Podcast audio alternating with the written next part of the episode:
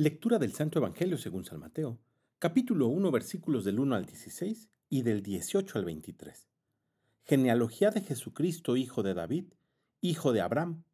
Abraham engendró a Isaac, Isaac a Jacob, Jacob a Judá y a sus hermanos. Judá engendró a Tamar y a Fares y a Sará. Fares a Esrom, Esrom a Aram, Aram a Minadabab, Aminadabab a Naasón, Nazón a Salmón. Salmón engendró a Rahab, a Boz. A Boz engendró de Ruth a Obed. Obed a Jesé y Jesé al rey David. David engendró de la mujer de Urías a Salomón. Salomón a Roboam. Roboam a Abia. Abia a Asaf. Asaf a Josafat. Josafat a Joram. Joram a Osías. Osías a Joatam. Joatam a Acaz.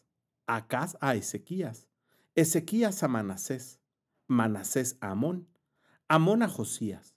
Josías engendró a Jeconías y a sus hermanos durante el destierro en Babilonia.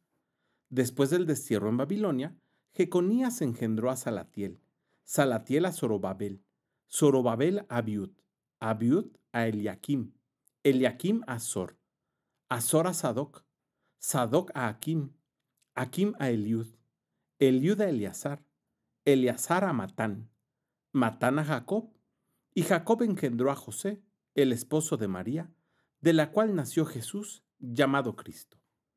Cristo vino al mundo de la siguiente manera. Estando María su madre desposada con José, y antes de que vivieran juntos, sucedió que ella, por obra del Espíritu Santo, estaba esperando un hijo. José, su esposo, que era un hombre justo, no queriendo ponerla en evidencia, pensó dejarla en secreto.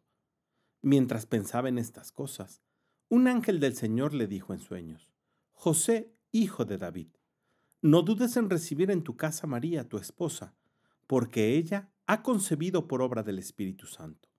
Dará a luz un hijo, y tú le pondrás el nombre de Jesús, porque él salvará a su pueblo de sus pecados.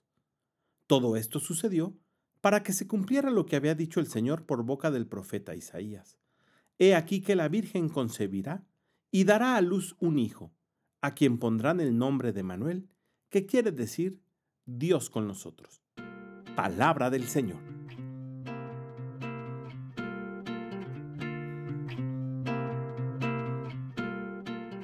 El apóstol Mateo dirige su evangelio a la comunidad judía, y para él era muy importante que todos y cada uno de ellos pudieran comprender, entender y darse cuenta que en Jesús se cumplen todas las profecías que hay en el Antiguo Testamento.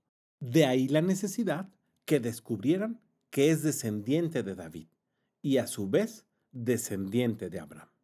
Pero además de esto, que para Mateo es de suma importancia, el Evangelio del día de hoy destaca también la prontitud con la que San José obedece la palabra de Dios.